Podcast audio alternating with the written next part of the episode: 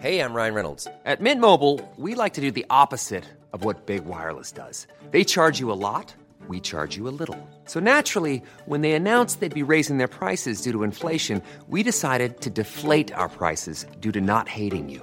That's right. We're cutting the price of Mint Unlimited from $30 a month to just $15 a month. Give it a try at mintmobile.com slash switch. $45 upfront for three months plus taxes and fees. Promo rate for new customers for limited time. Unlimited more than 40 gigabytes per month. Slows. Full terms at mintmobile.com. Heraldo Media Group presenta Me lo dijo Adela con Adela Micha. Le doy la bienvenida a Adela Micha y a Alejandro Cacho. ¿Qué tal, Leonardo? Muy buenas tardes, mejores tardes, te Alejandro. esperamos. Hola, Leonardo, Adela. ¿cómo Ha sido sin duda un día intenso, muy intenso, eh, espectacular, increíble que nos Triste. ha rebasado a todos. Un martes ciertamente negro el de hoy. El sábado se cumplieron justo 20 años de los atentados terroristas del 11 de septiembre del 2001. Ha pasado mucho tiempo, pero sigo sosteniendo lo que dije entonces, en esos momentos. Fue un martes negro para Nueva York, para Estados Unidos y para el mundo entero, que ya no sería igual a partir de esa fecha.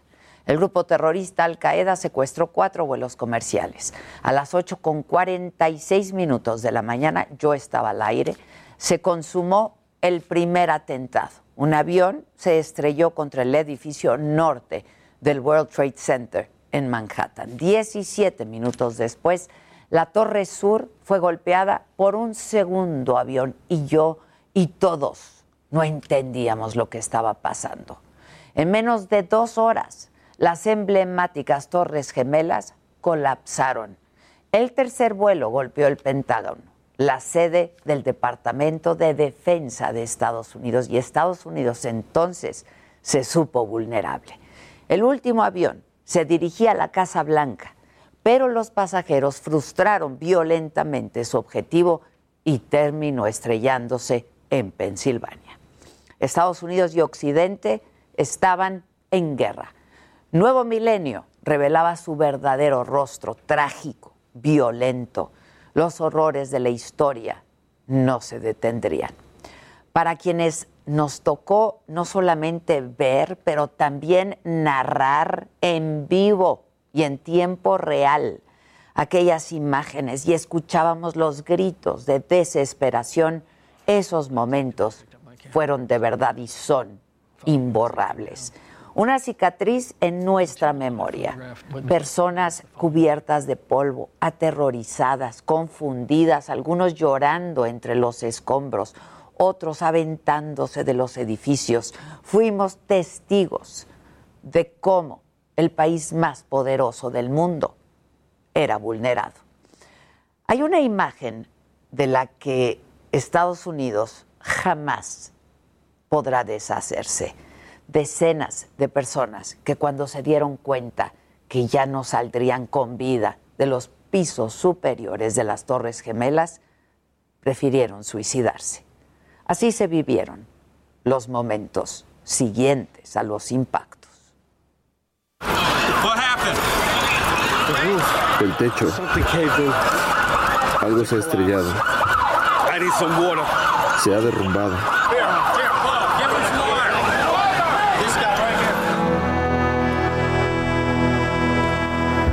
No sé. Un avión, gente gritando y luego una explosión. Cristal. Y todo el mundo corriendo. Y como en ese momento les informé, el entonces presidente estadounidense George Bush estaba de visita en una escuela de Florida, justo cuando le avisaron del atentado. Hasta ese momento, él seguía creyendo que se trataba de un accidente. Vamos a escuchar el testimonio de Andrew Card, jefe del gabinete de Bush, quien tuvo que entrar al salón de clases donde estaba el presidente para informarle lo que realmente estaba pasando.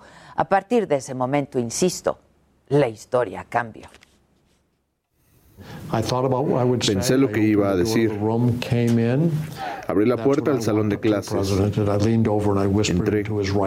Caminé hacia el presidente. Me incliné y le susurré a su oreja. Un segundo avión impactó la segunda torre. Estados Unidos está siendo atacado. Y miré al presidente todavía viendo hacia adelante, asintiendo con la cabeza. Creo honestamente que estaba pensando en la carga que aceptó con el juramento presidencial. Me gusta decir, fue ahí cuando se convirtió en el presidente. El mundo entero estábamos en el asombro, perdimos el aliento al comprender la gran amenaza que esto suponía, el terrorismo. Los ataques a las Torres Gemelas dejaron casi 3.000 muertos, de más de 90 nacionalidades, entre los que se confirmaron cinco mexicanos.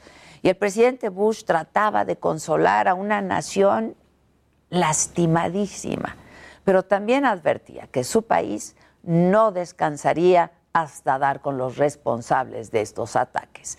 Nueve días después, Bush condenó el régimen talibán y Al Qaeda y así lo escuchamos ahora. Our war on terror begins with Al Qaeda. Nuestra guerra contra el terrorismo comienza con Al Qaeda. Pero no termina ahí. No terminará hasta que cada grupo terrorista de alcance mundial haya sido encontrado, detenido y derrotado. Cada nación y cada región tiene que tomar una decisión. O están con nosotros o están con los terroristas. De esa forma comenzaba la llamada guerra contra el terrorismo. Estados Unidos intervendría en Afganistán y en Irak. Ejecutaría al dictador Saddam Hussein en el 2006. En mayo del 2011 asesinarían a Osama Bin Laden, el artífice justo de los atentados del 11 de septiembre. Y así lo anunció el expresidente Barack Obama. Good evening. Buenas noches. Hoy puedo informar a los Estados Unidos y al mundo entero que Estados Unidos llevó a cabo una operación que mató a Osama Bin Laden, el líder de Al Qaeda, y un terrorista que es responsable por la muerte de miles de hombres, mujeres y niños inocentes. En noches como esta, podemos decirle a las familias que perdieron a sus seres cercanos por el terror de Al Qaeda, se hizo justicia.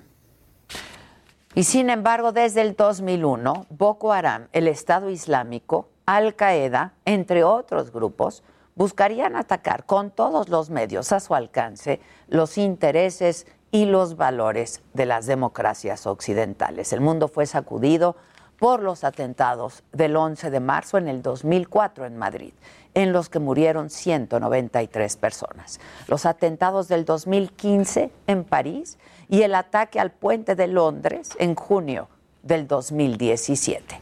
Occidente está perdiendo esta guerra contra los fundamentalistas. Las células radicales y los ataques se han multiplicado y los valores que Estados Unidos dice representar, la libertad y la democracia, están atravesando una crisis sin precedente. Se estima que durante estos 20 años han muerto más de 56 mil soldados estadounidenses en combate y casi 400 mil civiles en las zonas de guerra. Tantas vidas inocentes perdidas en vano, porque el pasado 30 de agosto Estados Unidos terminó la retirada de sus tropas en Afganistán, dejándolo en manos de los talibanes. A 20 años de esta tragedia de las Torres Gemelas, el presidente Joe Biden intentó hacer un llamado a la unidad nacional, aunque su país sigue estando polarizado. Y también homenajeó a las víctimas de los atentados cuando acaban de retirarse de Afganistán. Lo dijo así. Esperamos que 20 años después, el recuerdo de sus seres queridos les traiga una sonrisa a los labios, aunque siga trayéndoles lágrimas a los ojos. Aprendimos que la unidad es lo único que jamás debe romperse. La unidad nos hace ser lo que somos, lo mejor de Estados Unidos. Hace 20 años justo yo les informaba en mi noticiero Visión AM sobre, sobre estos ataques y me sentí profundamente consternada por lo que estaba ocurriendo en el mundo. Mi indignación y preocupación siguen ahí, pero mi esperanza y las ganas de un mundo mejor aumentan. De lo contrario, la batalla estaría completamente perdida. No son las armas las que vencen al terrorismo, es el respeto, la fraternidad y la unidad. Esto es, me lo dijo Adela, yo soy Adela Micha y ya comenzamos ahora también por la cadena nacional del Heraldo Radio.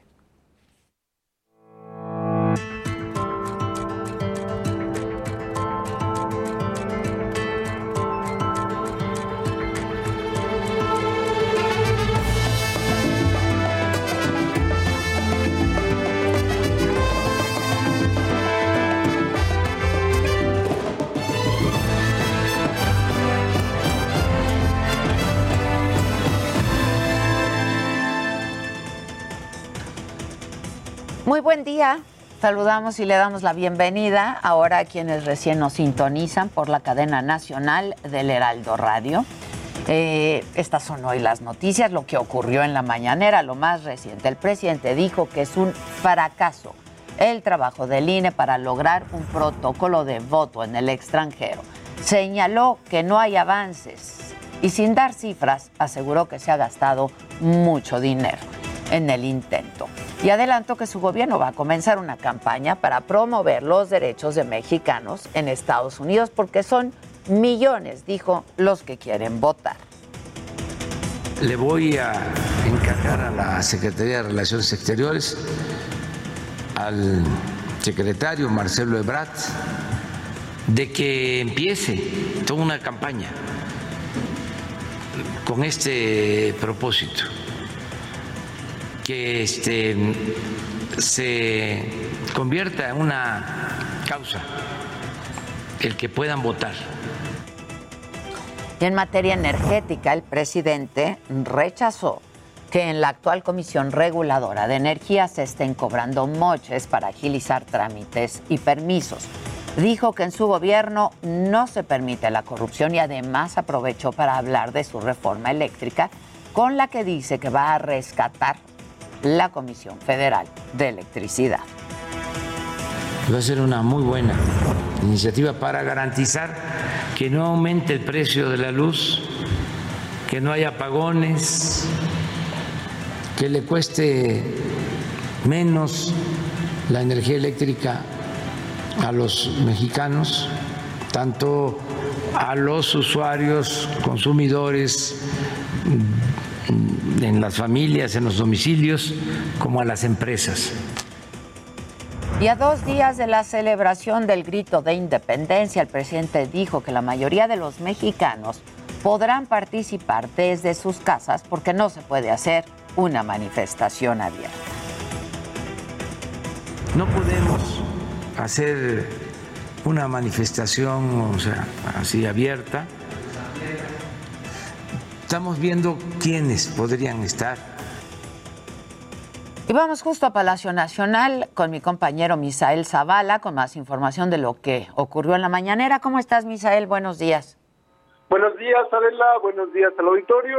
Eh, pues sí, hoy semana movida eh, para el presidente Andrés Manuel López Obrador. Y es que además de los festejos patrios, el mandatario nacional encabezará una reunión con presidentes y primeros ministros de la comunidad de estados latinoamericanos y caribeños cumbre que se realizará en México el próximo sábado 18 de septiembre. En estos momentos el presidente encabeza la conmemoración de la defensa del castillo de Chapultepec por parte de los niños héroes y durante la semana el López Obrador participará en la festividad del grito de independencia del 15, mientras que el 16 va a participar en la ceremonia y desfile militar.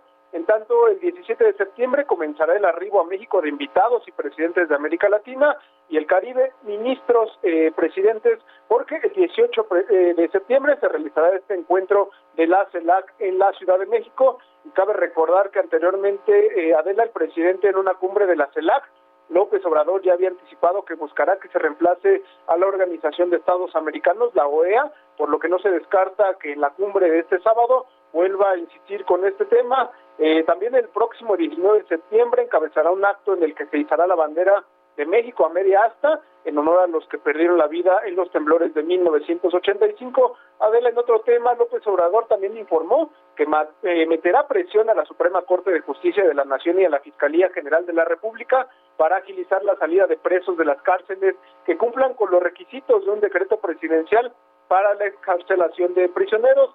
Y es que Adela, el presidente se había comprometido que antes del 15 de septiembre sacaría de prisión a presos del Foro Federal mayores de 75 años, también a presos mayores de 65 años con enfermedades crónicas, así como a los presos sin sentencia y a los que se compruebe que fueron torturados para que cumplan sus condenas bajo prisión domiciliaria. Y bueno, en este tema López Obrador aceptó que han tenido dificultades para hacer valer este decreto es decir, para sacar de prisión a los a los presos que cumplan con estos requisitos, por lo que es necesario un acercamiento con los titulares de la Suprema Corte de Justicia y también de la Fiscalía General de la República para plantearles que se eh, pues ya prácticamente se cumple el plazo de, del 15 de septiembre y se deben sacar de prisión a estos eh, pues estas personas que cumplan estos requisitos. Hasta aquí la información, Adela.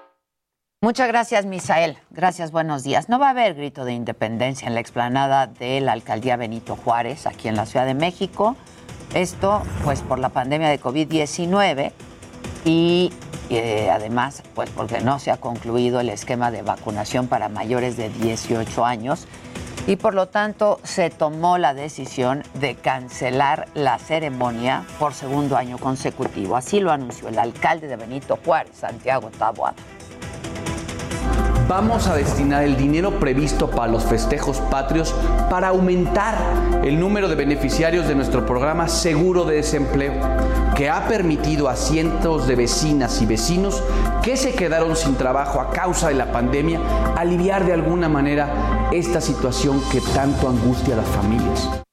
Inició también el plan para reforzar la seguridad aquí en la Ciudad de México mediante el programa Fortalecimiento de Cuadrantes Prioritarios. Se entregaron 300 patrullas, de las cuales 191 van a ser para la zona centro, 109 para el sur. El objetivo es tener una mayor proximidad con la ciudadanía, incrementar la seguridad y reducir la incidencia delictiva en Tlalpan, en Xochimilco, en Iztapalapa, Miguel Hidalgo, Cuauhtémoc, Álvaro Obregón y Gustavo Amadero, sobre todo. Vamos ahora con mi compañero Javier Ruiz. Entiendo que estás afuera de la Suprema Corte de Justicia.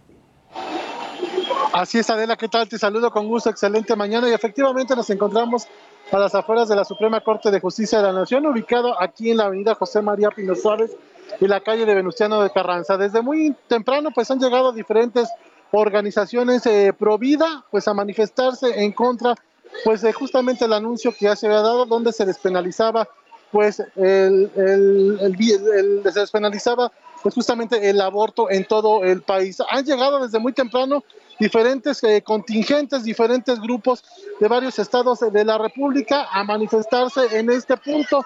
Al menos hay mil personas que por la mañana proyectaron pues justamente un bebé en uno de los edificios. Posteriormente, mientras iban llegando los ministros a la Suprema Corte de Justicia, se manifestaron justamente frente a sus vehículos. Ya en estos momentos, pues realmente están haciendo un desfile aquí en la avenida José María Pino Suárez. Hasta el momento, pues lo que nos han referido que estarán llegando pues mucho más personas a manifestarse de diferentes estados. Algunos pues eh, traen pancartas, eh, traen globos, traen banderas y es por ello también que ya se encuentra pues totalmente cerrada la circulación pues de toda esta principal avenida que conecta al centro histórico hay que recordar que también el primer cuadro de la capital está cerrada la circulación por elementos de la Secretaría de Seguridad Ciudadana. No se les permite pues el acceso a ninguna de las personas que no sean identificadas. Hay que evitar este punto. La alternativa, por supuesto, utilizar el paseo de la reforma, el eje central Lázaro Cárdenas, mientras se lleva a cabo esta manifestación aquí a las afueras de la Suprema Corte de Justicia de la Nación. De momento, Adela, es el reporte que tenemos. Muchas gracias, Javier. Gracias, buenos días. En más información, el viernes se dio a conocer que un juez federal giró una orden de aprehensión contra la conductora de televisión Inés Gómez Montt y su esposo Víctor Manuel Álvarez Puga. Están acusados de los delitos de peculado, delincuencia organizada y operaciones de recursos de procedencia ilícita. En sus redes sociales, Inés Gómez Montt aseguró que no han tenido acceso al expediente, únicamente reportes de prensa con información parcial y dolosamente filtrada. Y agradeció las muestras de apoyo a ella y a su familia. Vamos a estar atentos. Y también estaremos muy pendientes porque a las 11 de la mañana el Pleno de la Corte discutirá la objeción de conciencia en la interrupción del embarazo, como escuchábamos. Es decir, va a resolver si los médicos pueden o no negarse a llevar a cabo un aborto por sus creencias personales. A mediodía se prevé que en la Cámara de Diputados inicie la discusión del presupuesto para el 2022. Hay que recordar que Morena y sus aliados tienen mayoría simple, por lo que pueden aprobar el paquete económico sin problema. A la una de la tarde, el secretario de Hacienda, Rogelio Ramírez de la O, comparecerá en el Senado por la glosa del tercer informe presidencial. ¿De qué hay que estar atentos en el mundo? Bueno, a la una de la tarde, el secretario de Estado, Anthony Blinken, de los Estados Unidos, va a comparecer ante el Senado para dar explicaciones sobre la caótica retirada de Afganistán. Y hoy cerca de un millón de estudiantes volvieron a las aulas en Nueva York después de más de un año de clases virtuales. Y vamos ahora con Manuel Zamacona, que nos tiene información. Adelante. Gracias Adela, gracias Maca. Únete a nuestro nuevo programa de vivienda. Si eres comerciante, trabajador independiente, madre soltera y no tienes forma de comprobar tus ingresos, acércate a tu hogar seguro. Ellos tienen la mejor solución para que puedas tener una vivienda propia con las facilidades de pago que tú necesitas. En tu hogar seguro podrás obtener la facilidad de formar tu propio hogar de una manera fácil, segura y confiable. Los promotores de tu hogar seguro pueden diseñar un plan acorde a tus necesidades para que en menos de lo que imaginas puedas estar estrenando la casa de tus sueños. Llama hoy mismo a las líneas de tu hogar seguro y olvídate de pagar renta. Es momento de comenzar a invertir en un lugar diseñado especialmente para ti. Llama hoy mismo 55 89 39 37 49 o al 55 89 36 91 58. Te estarán brindando más información y la asesoría es totalmente gratuita.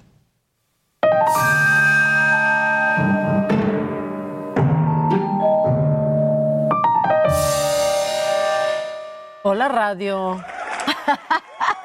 Hola radio. Cuando ya está toda la banda completa, o sea, pero de todos lados. De todos lados. La Somos radio, una la super tele. banda por la radio, por la tele, por Facebook, por YouTube, por todos lados. Por donde quiera. Por donde quieran. O sea, no tienen cómo escaparse de nosotros. Hay muchas cosas macabronas. Macabrones están todos los mensajes de la gente. Tenemos así el WhatsApp.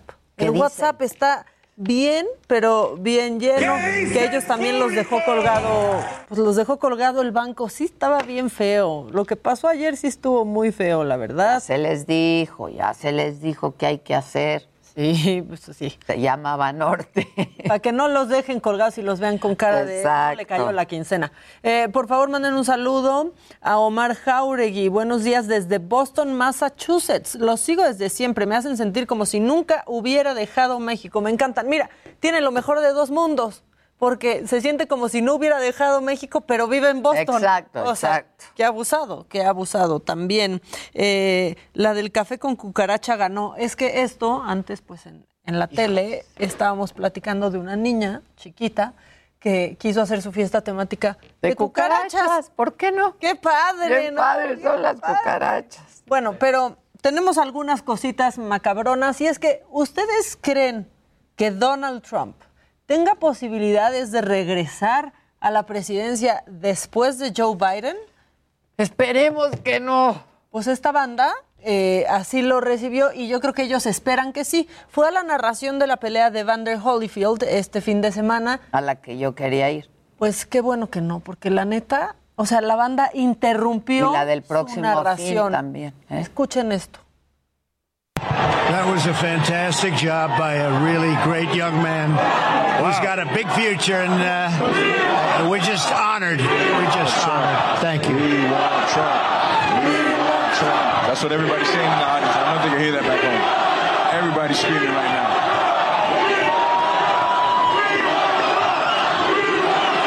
Ándale. People are going. We love Trump.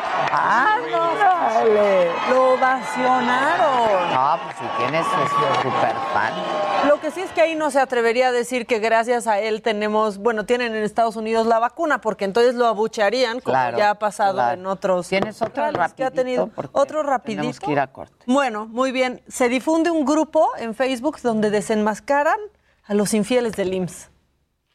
¿Cómo? Chale, tengan, tengan cuidado, pongan la imagen. Amiga, andamos con el mismo del IMSS, dice este grupo en Facebook. No. Es un grupo privado que tiene más de dos mil miembros, casi tres mil. Y entonces tú mandas tu solicitud. Está nutrido. Y ahí puedes ver, pues, si tu novio, si tu crush, si tu esposo o esposa, Es lo que infiel. sea, anda con otro del IMSS. No, no, no, Qué no. bonito.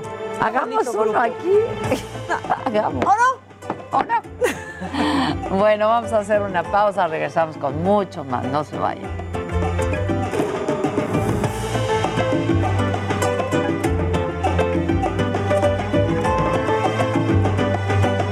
Heraldo Radio, la H que sí suena y ahora también se escucha. Continuamos en Me lo dijo Adela.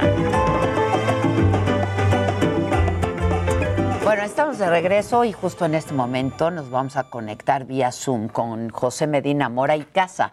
Él es presidente nacional de Coparmex. ¿Cómo estás, Pepe? ¿Cómo te va? Buenos días. Muy buenos días, Adela. Qué gusto saludarte. Igualmente, me da mucho gusto tenerte aquí. Oye, pues a ver, a grandes rasgos, ¿cómo vieron ustedes eh, los empresarios el presupuesto? Bueno, como en todo, Adela, cosas positivas y cosas eh, preocupantes. Eh, dentro de lo positivo, bueno, hay un presupuesto de 7.1 billones de egresos que tiene eh, un presupuesto de ingresos de 6.2 billones. Esto quiere decir que hay 875 mil millones de déficit. Esto se plantea a través de deuda. Nos parece razonable que haya un endeudamiento aproximadamente del 3% del Producto Interno Bruto.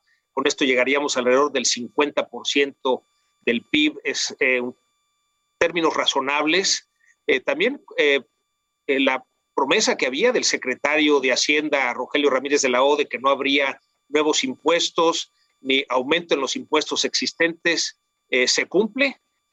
Por otro lado, nos parece que los supuestos macroeconómicos son demasiado optimistas. Secretaría de Hacienda plantea un presupuesto con un crecimiento del 4.1%, cuando pues, los analistas nacionales e internacionales hablan eh, en promedio del 3%. Eh, también es optimista la producción de petróleo por parte de Pemex, 1.826 millones de barriles diarios, cuando de enero a junio el promedio ha sido 1.681 eh, barriles diarios. Nos parece positivo el que se implemente un régimen simplificado de confianza en donde los emprendedores, las micro y pequeñas empresas puedan tributar de acuerdo con los flujos de efectivo. Esto facilitará que participen en la economía formal quienes han estado en la parte de la informalidad. Eh, preocupante, Adela, el Justo que no eso hay te iba a preguntar, Pepe. ¿Qué les preocupa? Sí, preocupante el que no hay apoyos para la reactivación económica. En este presupuesto del 2021 eh, había 3 mil millones de pesos que la Secretaría de Economía destinaba para dar crédito a las micro y pequeñas empresas. Nos parece, Adela, que las grandes empresas tienen los recursos para salir adelante, pero todavía no recuperamos los empleos que perdimos el año pasado y tenemos todavía una deuda de empleos que teníamos que generar durante este año y el hecho de que no haya recursos, es decir, a la Secretaría de Economía se le bajaron 48% los, eh, el presupuesto que tuvo en este 2021 para el 2022. Eh, se requiere apoyo, eh, insistimos, en la eh, micro y pequeña empresa para la recuperación del empleo y la reactivación de la economía. Oye, Pepe, es que muchísimas micro y medianas empresas simplemente cerraron, ¿no? Ma- No más de un millón de aguantar. empresas. sí. Sí, más de un millón de empresas, de acuerdo con el dato del INEGI, tuvieron que cerrar y estas en, en lo que son sobre todo micro y pequeñas empresas. Es por eso que se requiere la reactivación impulsar a este sector para recuperar el empleo y reactivar la economía. Eh, Adela, tenemos una gran oportunidad de reactivar la economía con el crecimiento que está teniendo los Estados Unidos y que pues no estamos pudiendo surtir lo que nos están demandando. Y para esto no es nada más que las grandes empresas exporten, sino que las micro y pequeñas empresas y también las medianas entren en estas cadenas eh, para ligarse a las grandes empresas en los procesos de exportación. Ahora, eh, ¿cómo, ¿cómo ven ustedes la inversión a los megaproyectos del presidente? El tren Maya, Santa Lucía, eh, Dos Bocas, el tren del Istmo, por ejemplo.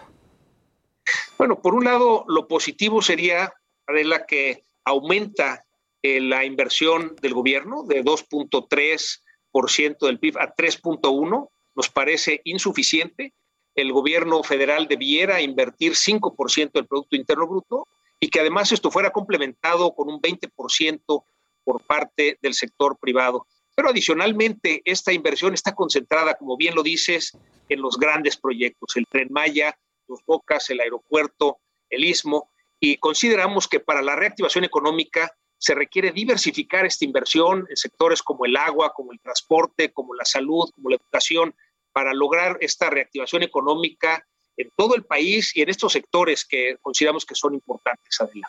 ¿Estás optimista de este mm, diálogo que han restablecido México y Estados Unidos justo para fortalecer la, inversión?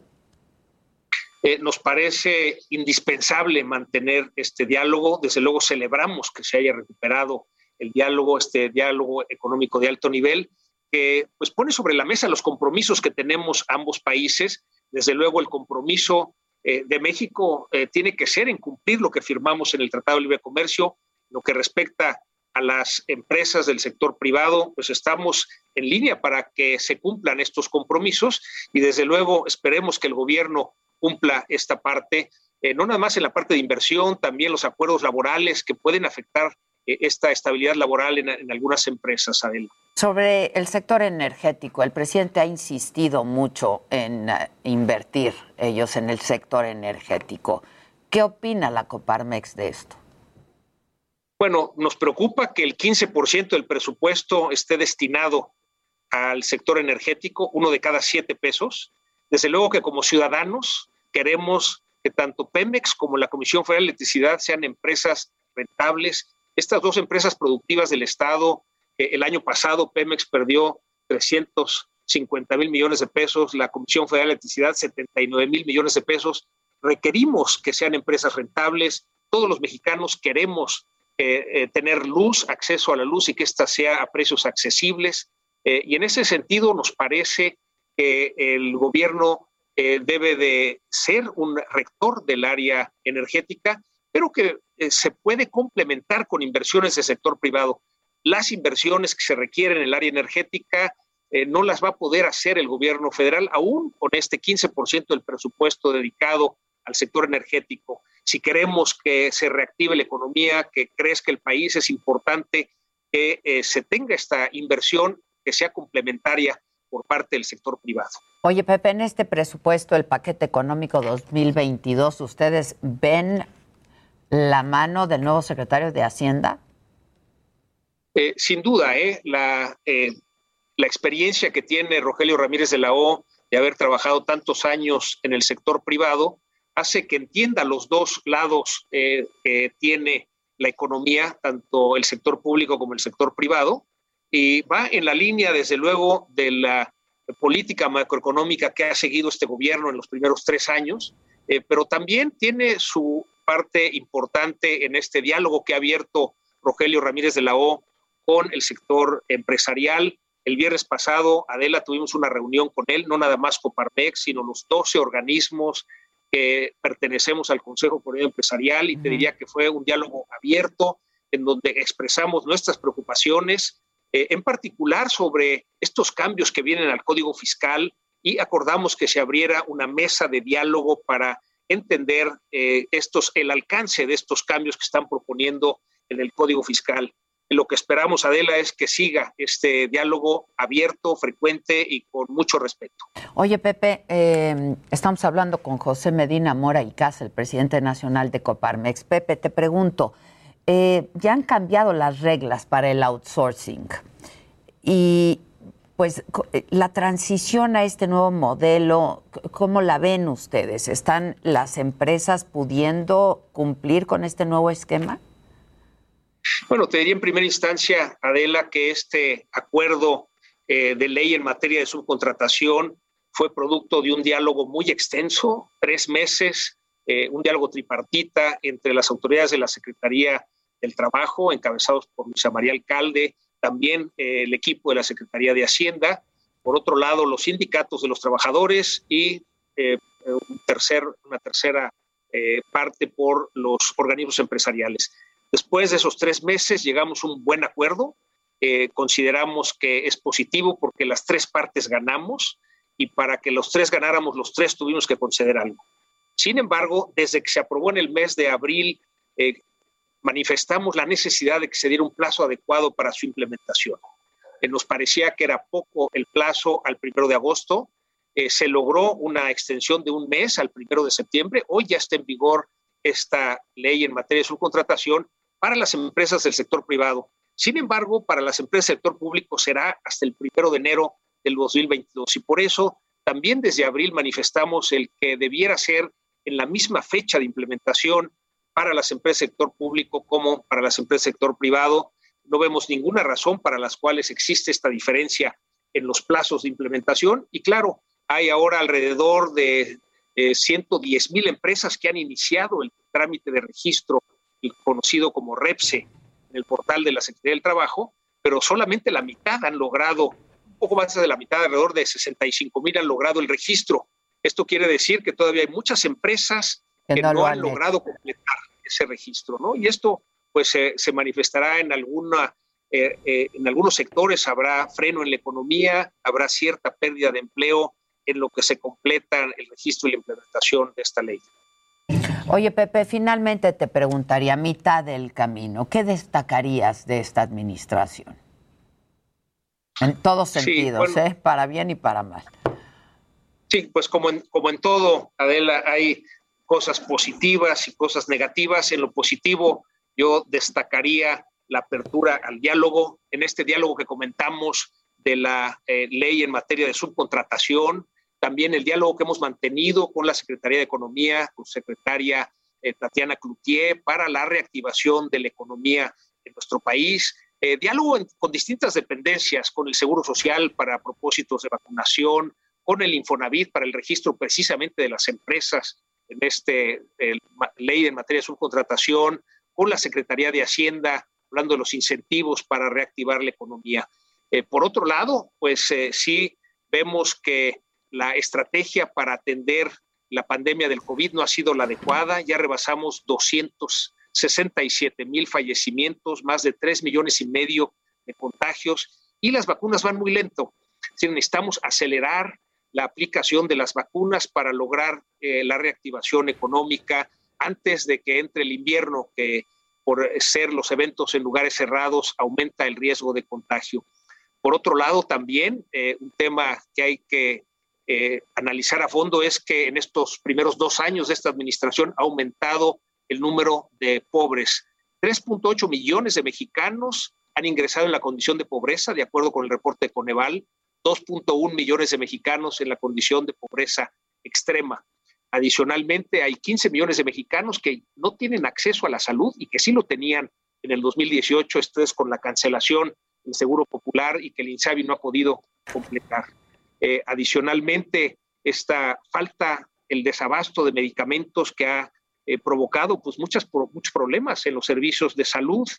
Eh, también destacaría las leyes que se aprobaron que violan la Constitución, como la ley de la industria eléctrica, la ley de hidrocarburos o esta extensión del mandato del ministro presidente que de la Suprema Corte, que afortunadamente ya se detuvo, y finalmente la ley de telecomunicaciones que nos obliga a entregar datos de las personas usuarios de telefonía celular. Afortunadamente, el Poder Judicial ha servido como contención de estas reformas y finalmente concluiría, Adela, que pues la situación de inseguridad. Eh, me toca viajar por todo el país en esta responsabilidad como presidente nacional de Coparmex y en todos los estados, en todas las ciudades me encuentro con que ha habido un aumento en la inseguridad. Es un tema en donde todos los mexicanos queremos circular eh, por, por, todo el país sin ser sujetos a ningún eh, problema de inseguridad. Ese sería un poco el balance, Adela, de estos primeros tres años. Asignaturas pendientes, ¿no? Y promesas no cumplidas, sí. Te agradezco mucho, Pepe. Me dio gusto saludarte y ojalá te vea pronto. Gracias. Muchas gracias. Muchas gracias. Gracias. Es José Medina Mora y Casa, presidente nacional de Coparmex.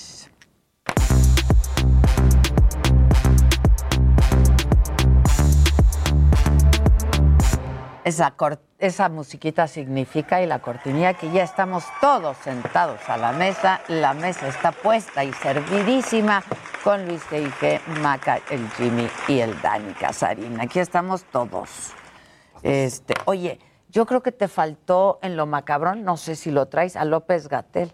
Ah, ahora sí. Ahora sí. Que siempre sí la vacuna para los niños, ¿no?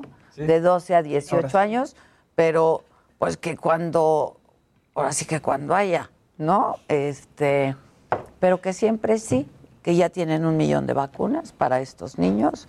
¿Y cuándo las van a aplicar? ¿O cómo? ¿O qué? Ah, espérate, no, hemos llegado ahí. No hemos llegado. Es que ese cuate, como dice una cosa, dice la otra, porque si hay vacunas, pues hay vacunas, pero ¿y si no? Pues, no. no. Que sí dijo que son menores con riesgo grave por alguna inmunosupresión. Ajá. O así.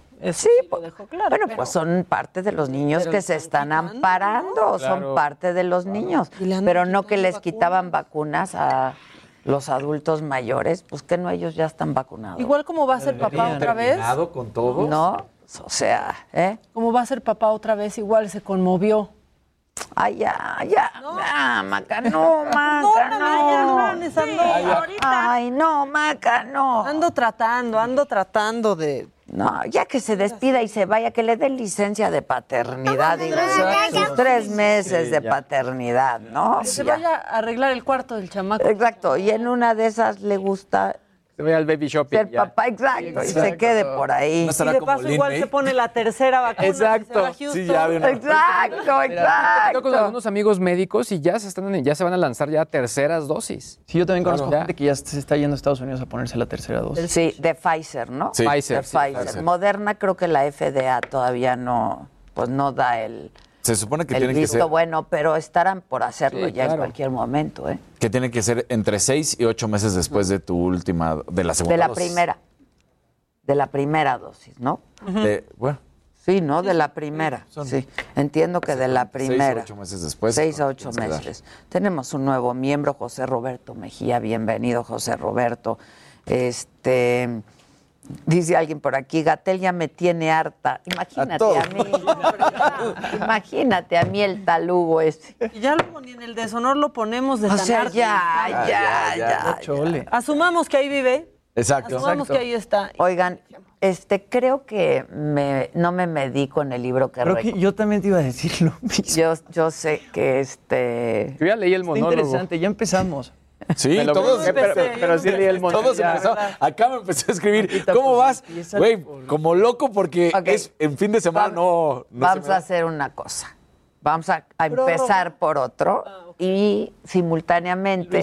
Llevaba- No, y simultáneamente vamos leyendo como por el este. 4 y además he brincado algunos capítulos por los formatos. Exacto. Y sí exacto. llevo ahí mi, mi comparativo con la Odisea. Yo, yo también, la verdad, pero. Yo te quería Pero ¿qué opinas que en ¿por- vez de pero a una dije, semana no, sí, me les dejé ir pero con por- todo. ¿Por qué se te ocurrió ese libro? Porque es una maravilla. Es algo que a ella es, fue lo que Es- después explicó que creo que todos confundimos. quiero releer. que Es algo que nos marcó. Y que yo quiero releer y que tengo mucho Pero además, tiempo. o sea, semióticamente es un libro muy complejo. Muy O sea, complicado, y- y- muy, y la muy. verdad es que también creo que hay gente que le dice, oye, acabas de leer el libro, ¿cómo te sientes? ¿Te dio depresión? Y hay gente que no, que dice, yo me siento muy normal. y Exacto. X, ¿no? Pero depende mucho el momento y sobre todo, pues al final, el reto de cómo está escrito, Sí, la es temática, difícil, las es difícil. todo. Es Bueno, difícil. ves que te comenté que luego lo, lo había bajado aquí en. Lo, lo bajé y empecé a leer y dije. Este no es el Ulises. Ah. Y resulta que es la guía para leer. Sí, La guía para leer. La guía para leer y dije, no. Bien que la bajaste. sí, muy bien. Entonces ya, no, entonces ya después bajé el Ulises, pero la verdad es que ahí sí lo bajé en inglés y dije, pues me lo voy a echar, ya ni modo, y ahí voy. está Entonces, cañón. Ay. Digo, yo, yo ahí voy, pero les quiero proponer Venga. que... Ah, venga, sí, Pero lo supuse. Propuesta, Pero propuesta. además para el público está muy complicado también, ¿no? Porque la gente está trabajando, está chambeando. O sea, lo podemos comentar para que si se animan, ¿no? Exacto. Al final. Pero bueno, si quieren, eh, pues empezamos por otro y este lo vamos leyendo simultáneamente y hasta que lo acabemos, sin prisa. Órale. Porque toma, toma tiempo. Ok. Entonces, ¿quieren por cuál quieren Y comenzar? aparte yo nada más pensaba, y es para el viernes. Ay, ¿qué sí. Yo por eso iba a decir, No, hoy nada más una semana la tarde más. No hay dijo la manera. doctora y parece que estás en prepa ahí. Sí, no, no hay manera. Yo, yo también, yo avancé, avancé, sí avancé bastante. Tenemos un, un anaranjadito por aquí de Teresa García. Gracias, mi Tere. ¿Qui- ¿Por cuál, cuál propusiste tú? Yo propuse eh, La embriaguez de la metamorfosis de Stefan Zweig, Ah, ese es que es bueno. mucho más sencillo. Sí, sí, sí. sí. Es una Ahora, novela. Es una novela. Va, ya estás. Ok.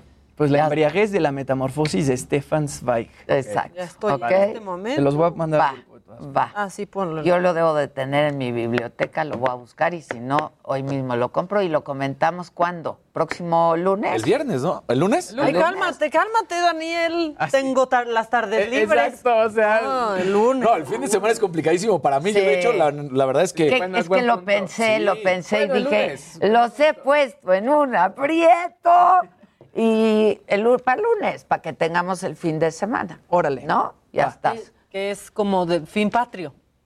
Es fin patrio, es fin patrio. Tenemos un poco más de El lunes. El ¿eh? Yo no estoy el lunes, acuérdate. Ah, Mándanos eh, tu reporte. Ok. Por eso yo dije el viernes. Exacto. Bueno, el viernes. ¿Quieren viernes? Sí, se le No, martes en todo caso. no, ¿Por qué menos digo, tiempo? Son tres Bueno, días. el martes. ¿Sí estás? No, pero acuérdate que la vacuna en el martes.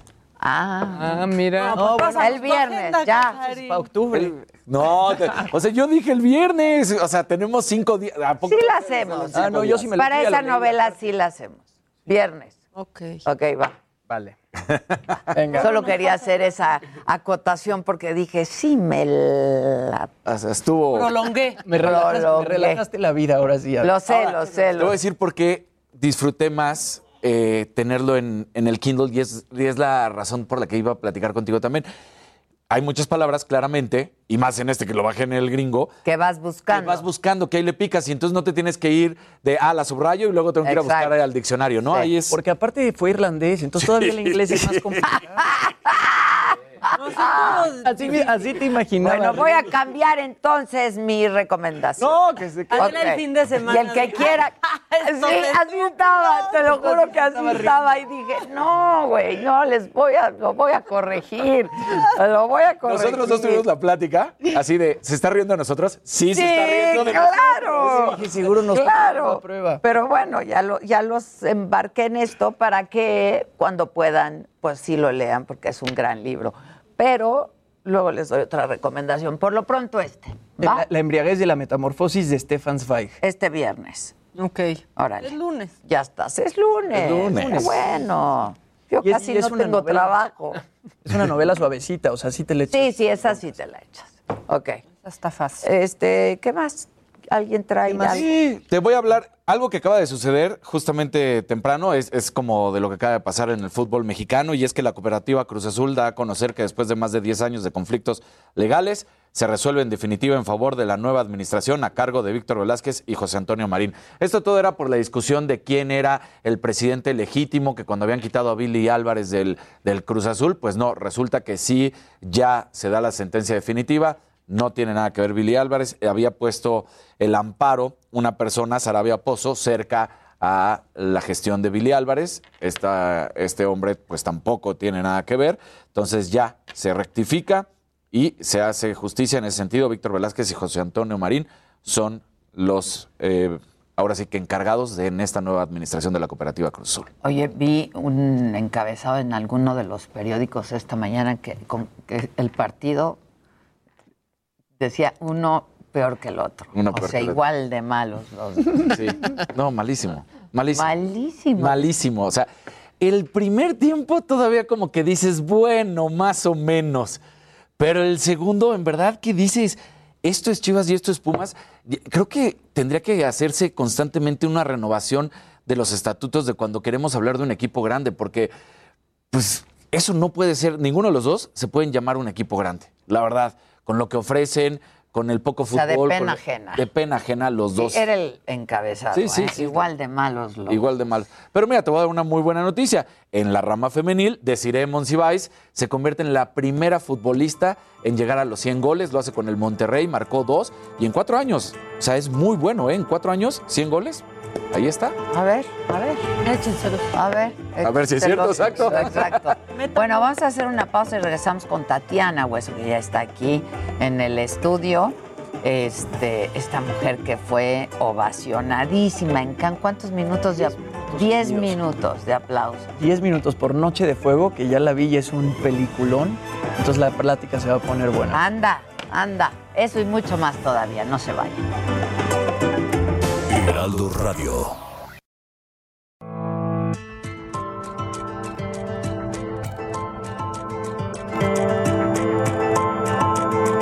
Continuamos en Me lo dijo Adela.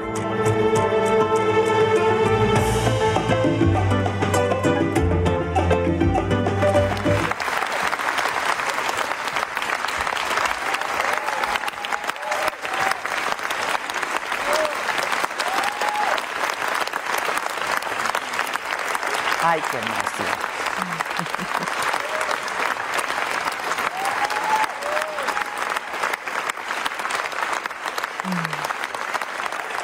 Y así, 10 minutos. Híjole. Felicidades, caray, felicidades. Ay, muchas gracias. No hagan eso, por favor. Ay, es ¿Verdad que se siente uno? Pero ¿cómo? Y los 10 minutos que dices, ya terminen, por No, favor. Ya estuvo, ya entendí. Ya entendí. No, no, no, no. No, pero yo estaba sorda, como que no oía, no entendía bien lo que estaba pasando. Era demasiado para mí.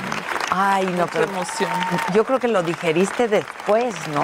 O sea, Todavía lo sigo diciendo. sí, te cae el 20 después. Sí, te cae el 20. Híjoles, felicidades. Mira, se me- a mí sí se me... Sí, la No, verdad fue un que... momento hermoso, este, además con las actrices allí a mi lado que nunca, que no habían visto la película, La película, no la vi. que no conocieron el guion en el momento del rodaje. Y bueno, es como parir un hijo. O sea, estrenar eso una es, película claro. es parir un hijo realmente. ¿Cuánto te tardaste? Un proceso de tres años. Tres años. Sí, fácil. Y en, en grabación realmente nueve semanas, ¿no, Tatiana? Más Fue un rodaje largo de nueve semanas. Yo pedí que fuera largo porque para mí es fundamental tener tiempo, no correr demasiado y en la ficción en general se corre mucho. Y es mi primer ficción, yo venía del, del- vengo del mundo del documental y la media de un rodaje de ficción es de seis semanas. Entonces sí fue un rodaje largo de, de nueve semanas y previo al rodaje fueron tres meses de estar inmersos en la preparación de la las niñas. preproducción, todo, ¿no? Sí, y en la preparación De de las las, niñas. niñas. que son niñas que no son actrices profesionales. Eso las hace más entrañables. Ay, bueno, ¿no? Sí, sí, claro, no, claro. E- Esa parte es súper interesante porque además también no quisiste castear a niñas actrices de la Ciudad de México, ¿no? Porque justamente el rodaje de la película era un lugar que pues no era sencillo para unas niñas de la Ciudad de México en donde de pronto hay víboras o tienen que estar descalzas en, en medio de la selva o echarse a nadar a un río congelado.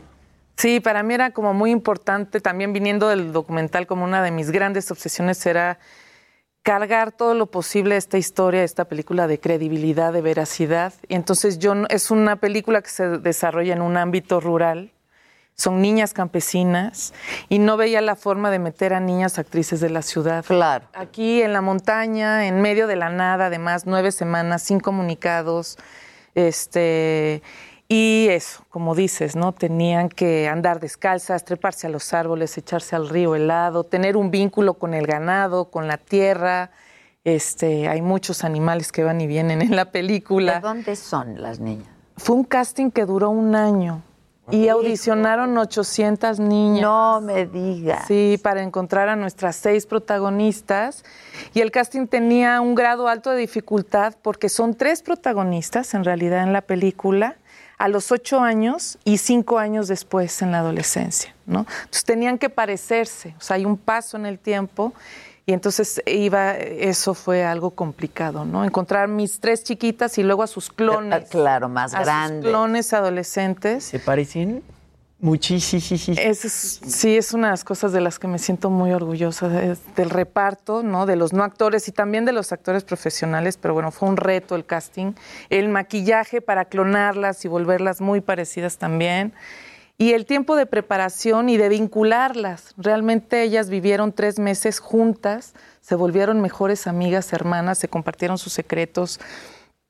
Entonces llegamos con ese terreno ganado al rodaje y son todas niñas de la, la- en su mayoría niñas de la montaña, de la Sierra Gorda de Querétaro, que es un Ah, lugar extraordinario, en donde eh, de donde finalmente son por lo menos la mitad de las de las niñas de Hidalgo y de Michoacán, de Morelia Ya. también. No, pues felicidades. Noche de Fuego es la película que Jimmy ya vio, pero que se estrena este viernes, ¿no? Se estrena el 16, es jueves. viernes, no sé ni en qué día vivo. Jueves, voy- perdón, los estrenos son los lugar- jueves, ¿verdad? Sí, este jueves. se estrena el jueves 16 en salas. Además, me acaban de contar que se estrena en 100 salas. Bien. Lo cual es como, es un milagro Sí, para el cine mexicano, tengo que decirlo. claro. Es un milagro para el cine mexicano independiente de autor, que es una película que yo me autodefino en ese camino, ¿no? Ahí estamos viendo algunas imágenes de la película Noche de Fuego de Tatiana Hueso. Mañana le hablamos.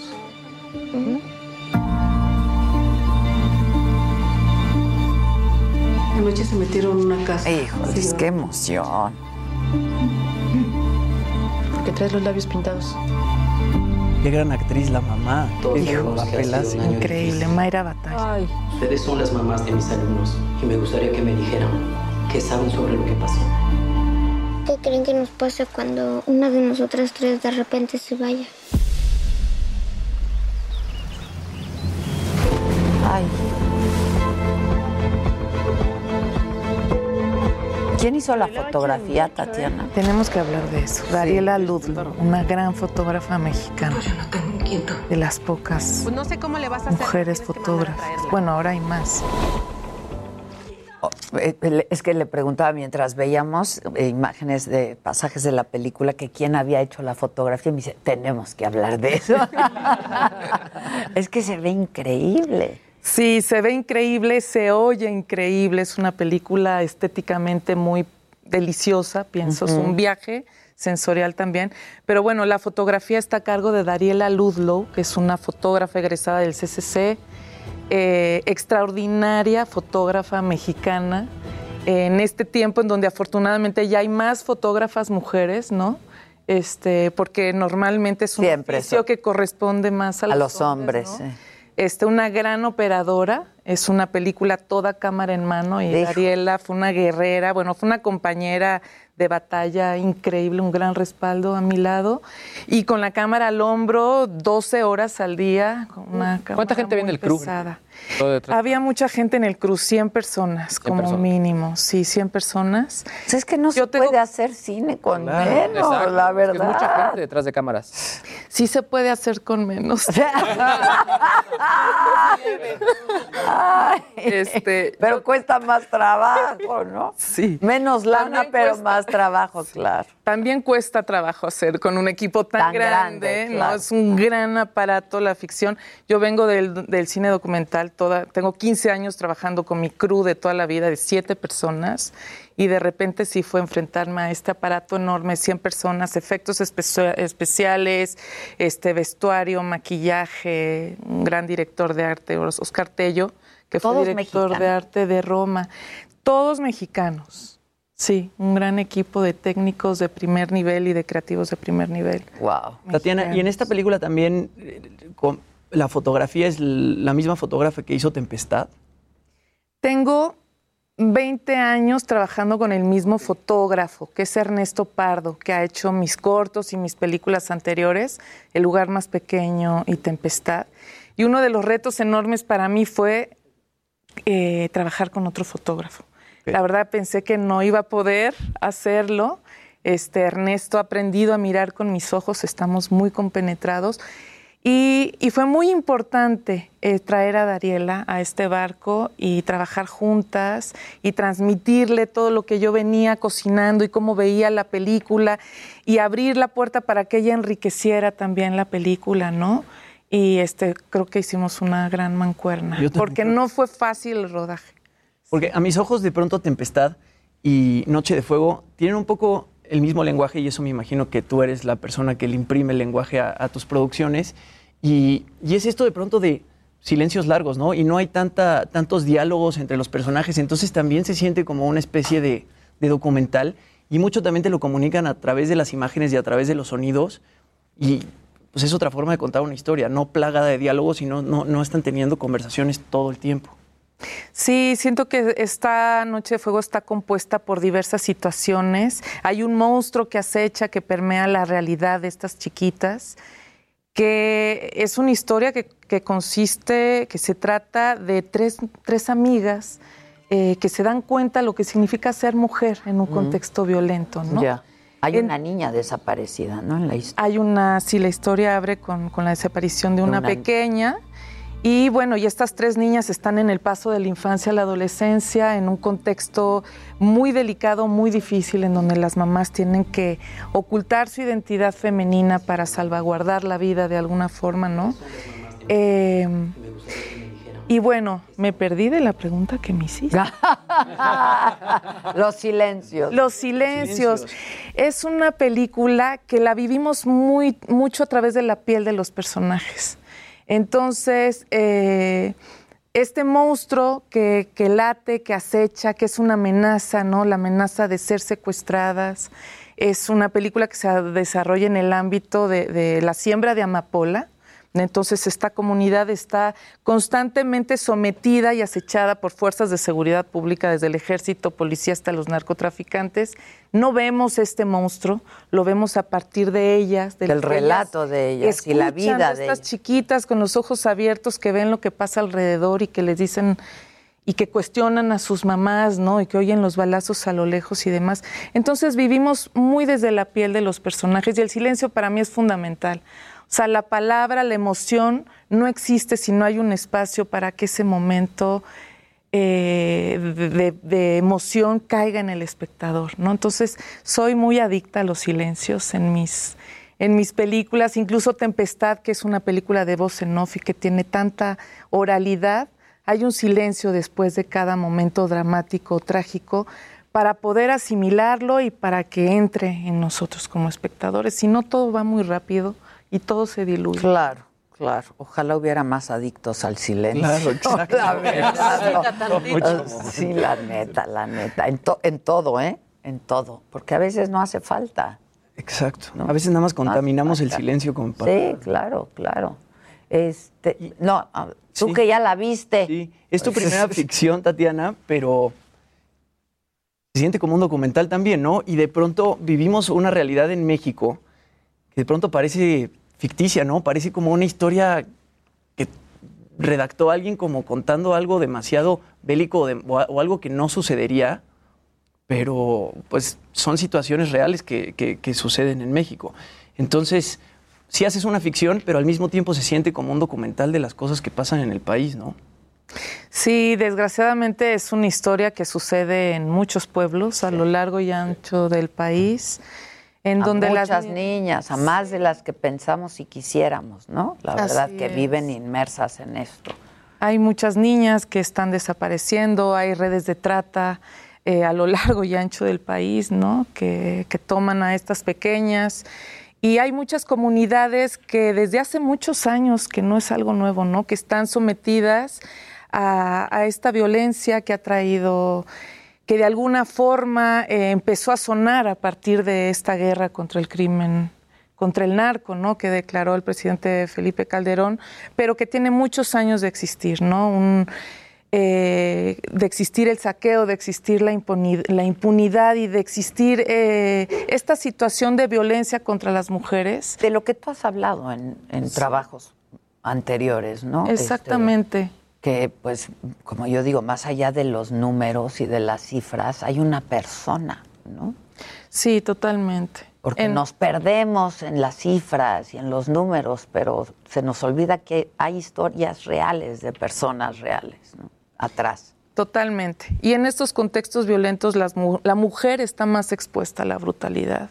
Y como dices, eh, esta película eh, se aleja de los números y de las cifras y le pone un rostro eh, de alguna manera a, a, las víctimas, a las familias o a las pequeñas que crecen en estos contextos. Y son personas, no son, no, sí yo decidí con esta historia no victimizar a mis personajes. Mm. Es algo que me importa, que me interesa decir, ¿no?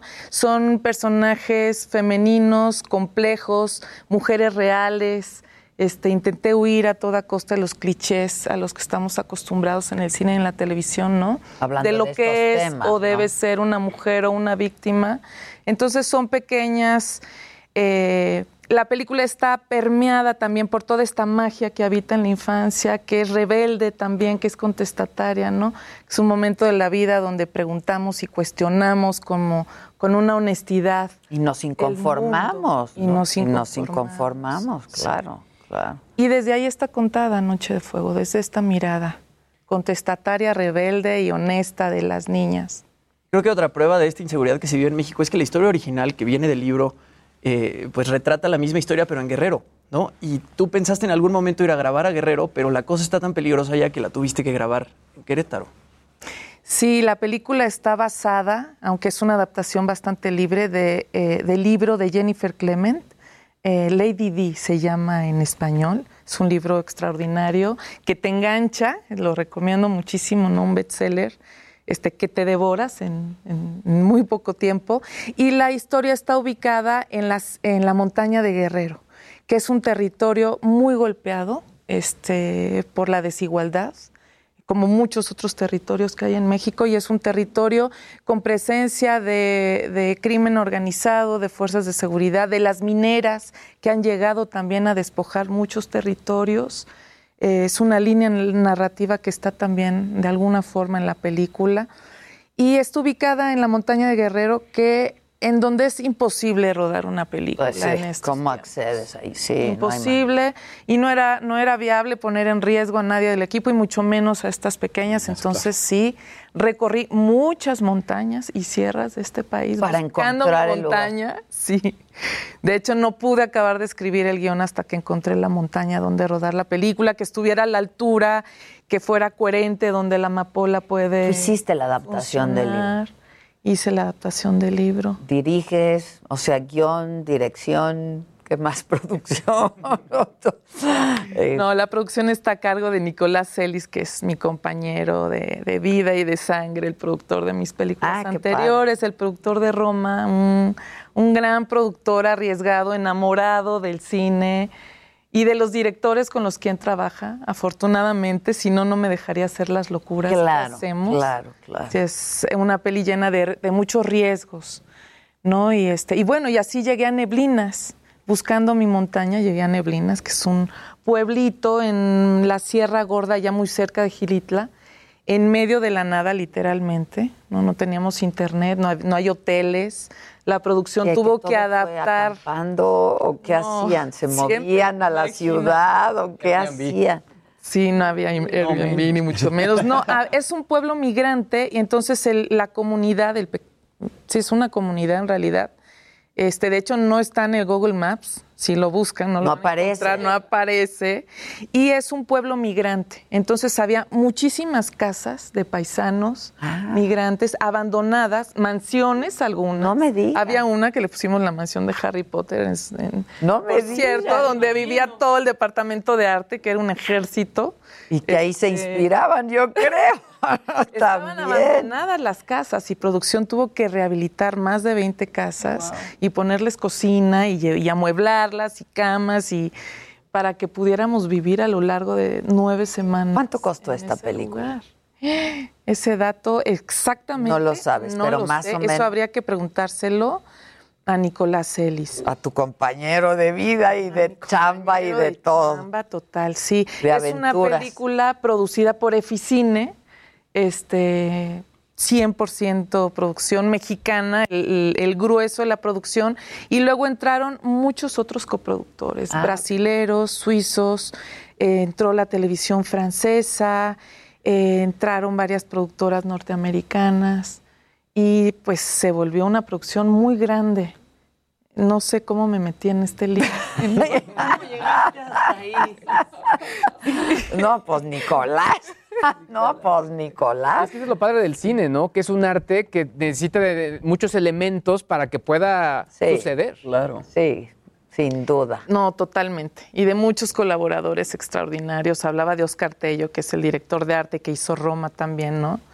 Este, Qué bonita es Roma también, ¿no? Bonita es. Sí, hermosa. Bonita, se ve bonita la película, sí. Y bueno, y, había que crearlo todo desde cero. Hay quien ha visto la película y me dice, ¿cómo encontraste esas locaciones? Se ven, están increíbles, se ven tan naturales. Y claro, yo digo, no sé si es un piropo o no, porque cada clavo, o sea, tiramos paredes, se levantaron escenarios desde cero, ¿no? Había un ejército de, de las casas? ¿son de alguien las casas o...?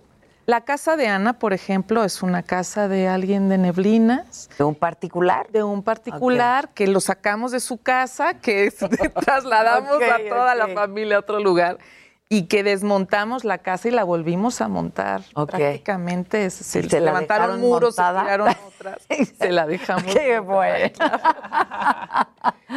Qué bueno. Hay un jaripeo que es una escena de una enorme producción, por ejemplo, y era un campo baldío, este, y hubo que poner cada puesto, cada cosa, traer los toros, este, todo el escenario, y bueno, el campo de amapolas. O sea, el campo de amapolas está generado desde cero. Cada plantita. Sembraron ahí. Está, sembramos amapola, por supuesto. claro que no. Aprovechando el tiempo. Entre break y break. Bueno, la amapola es muy bonita. Hermosa. Es hermosísima. preciosa. claro. Preciosa y visualmente en la película se ve preciosa. Pero cada planta está puesta allí por una mano que la colocó y que luego en cuadro movió y tal. Es un trabajo extraordinario de todos los departamentos, maquillaje también, ¿no? No, ya me Clonar a las niñas. Yo la quiero ver ya. Es un Gisela, a mí, ¿por qué no me la mandaste? Rolen el link. Sí, rolen el link. Está embargado, pero rólenlo. Oye, no, no me la mandaste, Gisela, y si me la mandaste, no avisaste. Entonces fue spam. Oye, Tatiana. No avisó, no la mandó. Exacto. Vela a ver al cine, Adela. Sí, es que se ve completamente diferente. Y se oye, es un viaje la película. Fíjate que, yo siempre este, me fijo mucho en el audio y en el sonido de las películas, sobre todo mexicanas, ¿no? Este, y, y cuando veo el tráiler y lo escucho, me gusta mucho cómo se oye, ¿sabes? Este, yo creo que eso es bien importante. Sí, fundamental. Para mí el sonido en una película es la otra mitad de ese ser. Sí, es la otra mitad. Y en este caso, bueno, este, el sonido no es por presumir, pero está, tiene una banda sonora a mi parecer extraordinaria, deliciosa, que se te mete adentro con todas las atmósferas de la selva, de este lugar, de las chicharras de la noche, con una música increíble de Leonardo Heiblum y Jacobo Lieberman, mm. son unos musicazos, este, con el diseño sonoro de Elena Eskenazi, que es una gran diseñadora sonora que ha hecho mis películas anteriores también, y que aquí hizo un trabajo extraordinario, y con Federico González, que hizo el directo, y que no hay una banda sonora buena sin un buen sonido directo. Pues, eh, sí, sí, Pasó algo muy lindo en Cannes que le reconocieron a mejor banda sonora este, en la Semana del Sonido, este, como una gran asociación de sonidistas franceses que los franceses tiene tela lo que hacen con el sonido y este y bueno hubo un, reconocimiento importante al trabajo sonoro de la película. Pues la verdad es que no la hemos visto, pero hemos leído y la crítica ha sido maravillosa, así es que es una de esas películas que no puedes dejar de ver. Se estrena este jueves, pero entiendo que habrá una alfombra roja, ¿no? El 14. Los Pinos. Así es. Los Pinos. Se estrena el jueves 16 en sala. Ok. Y mañana martes 14. Mañana, mañana es 14, claro. Hay una premier, eh, vienen todas las niñas han llegado, están llegando ya, todas las actrices y los actores profesionales, que no hablé de Mayra Batalla, pero que es el coprotagónico de la película La mamá de Ana, que hace un papel muy impresionante este, y muy cercano y muy poderoso, que seguramente va a despertar muchas emociones en el espectador. Y entiendo que una gran amiga mía, bueno, yo, yo me, así la llamo porque me siento muy honrada, eh, Vivir Quintana va a cantar ah. mañana, ¿no? Sí, va a ser un evento muy especial y muy emotivo porque después de la película, en donde han venido toda la gente que participa en la película y han venido las niñas de la montaña también, al finalizar la película eh, hay una hay un concierto, hay una pieza. ¡Ay, qué padre! Después hay un concierto eh, con Los Vega y bueno, y está Danny Glover, que también entró a la película como coproductor y que ha venido a México para, para presentarla, para empujarla, al lado de Yalitza, que se ha subido. Ah, va a estar Yalitza, lo leí, lo leí. Se nos está acabando el tiempo, nada más rápido, Tatiana. Eh, además de que todas nuestras felicitaciones y te mereces esos 10 minutos de aplausos de pie. Se va a estrenar no, no, no muy lejos por Netflix también, ¿no? Sí, empieza el estreno en salas ahora, eh, que espero que dure, que, que, e inmediatamente después. Y no sé cuándo entra a plataformas digitales con Netflix eh, después de su camino por salas. Sí. Bueno, pues muchos aplausos, Tatiana Hueso. Feliz. Heraldo Radio, la HCL se comparte, se ve y ahora también se escucha.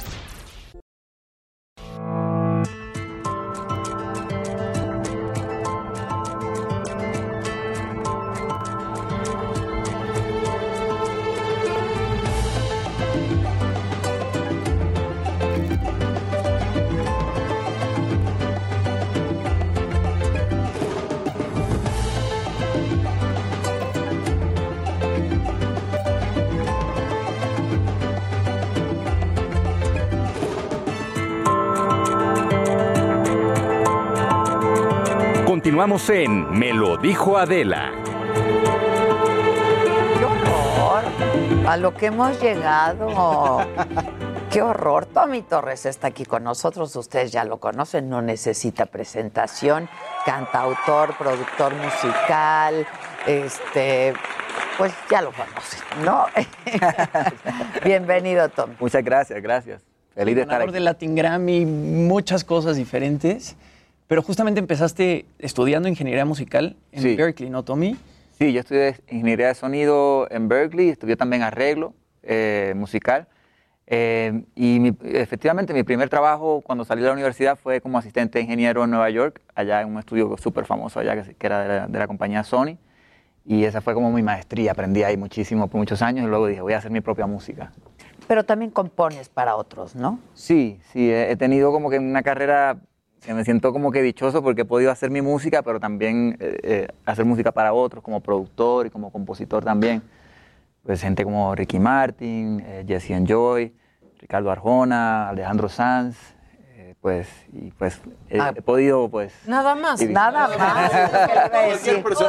A grandes, ¿no? Sí, grandes cantantes, la verdad. Y que aparte ellos te han buscado a ti, ¿no? O sea, como que todo en tu vida musical ha sido un poco no, no, no quiero llamarlo una casualidad, pero tú tenías un disco guardado que no salía con la, con la disquera y lo escuchó un artista, te marcó y te dijo, ¿me produces algo, Tommy? Y de ahí te marcó Ricky Martin y fue así como... Ciertamente, así mismo, yo, mi primer disco estaba engavetado, como decimos en Puerto Rico. La compañía lo tenía ahí esperando, no lo estaban, y pero... En la gaveta.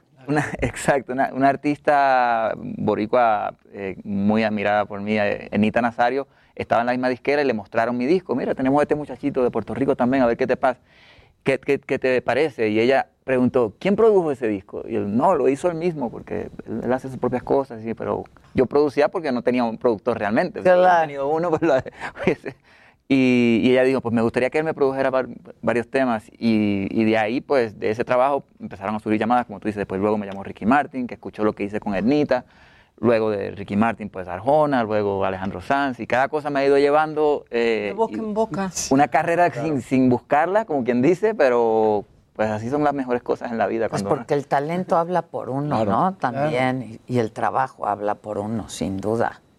Y en la parte de ingeniería musical, hablabas que trabajaste en un estudio muy famoso en Nueva York. Sí. Tocó trabajar con, con Mariah Carey, mm. con, Michael, Jackson. Y con gente impresionante que quizá tus fans o, las personas no conocen como esa parte de, tu carrera, ¿no? Sí, yo eh, empecé trabajando en este estudio como asistente de ingeniero y el asistente hace de, poner las baterías a los micrófonos, recoger los cables, traer café. Como empezamos todos. exacto. Ellos no. Porque, porque una los, los descubrió. Porque Pero la mayoría, pues así empezamos, ¿no? Y, aprendiendo mucho, porque uno está... Aprendes de todo.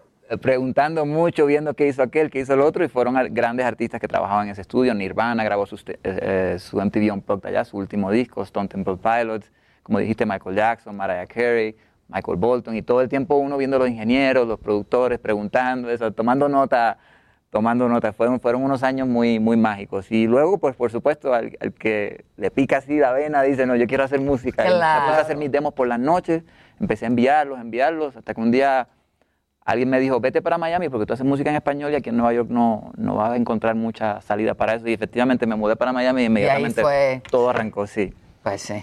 Sí. Es el mejor lugar para la música latina para estar ahorita, ¿no? En aquel momento sí. No sé si ahora, pero en aquel momento era... Ahora ya también Nueva York, ¿no? O no tanto. Es que los artistas como que cada, uno tiene su centro ahora, como que de repente se, se formó una cosa muy grande en Medellín, Colombia, de repente los puertorriqueños.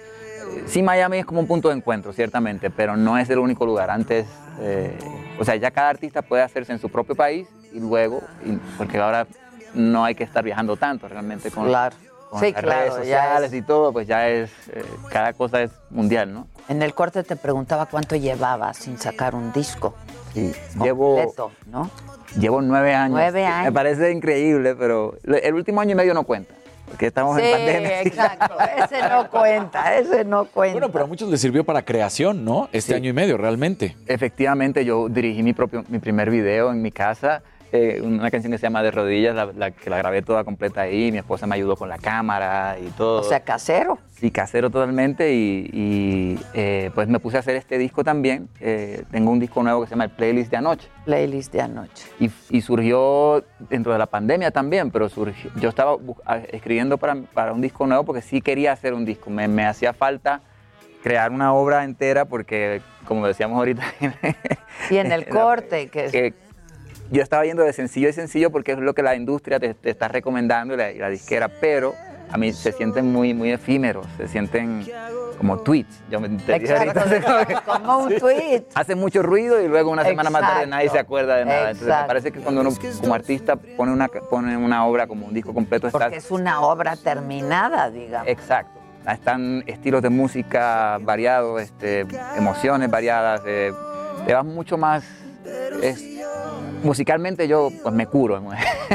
Claro. Es, otra manera de trabajar y pues eh, este disco tiene una particularidad muy interesante que es que me llamó, por primera vez un artista me llama no para que yo le produjera un disco o le, eh, diera una canción, sino porque quería componer conmigo pero para mí.